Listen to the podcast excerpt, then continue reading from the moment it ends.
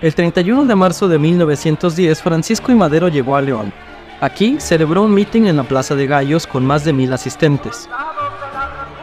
En su discurso, Madero analizó la política de Díaz, criticó las condiciones de la educación pública y respaldó el antireeleccionismo. A partir del 17 de noviembre de 1914, las fuerzas de Francisco Villa tomaron la ciudad, designándola como la capital del estado de Guanajuato el 29 de enero de 1915.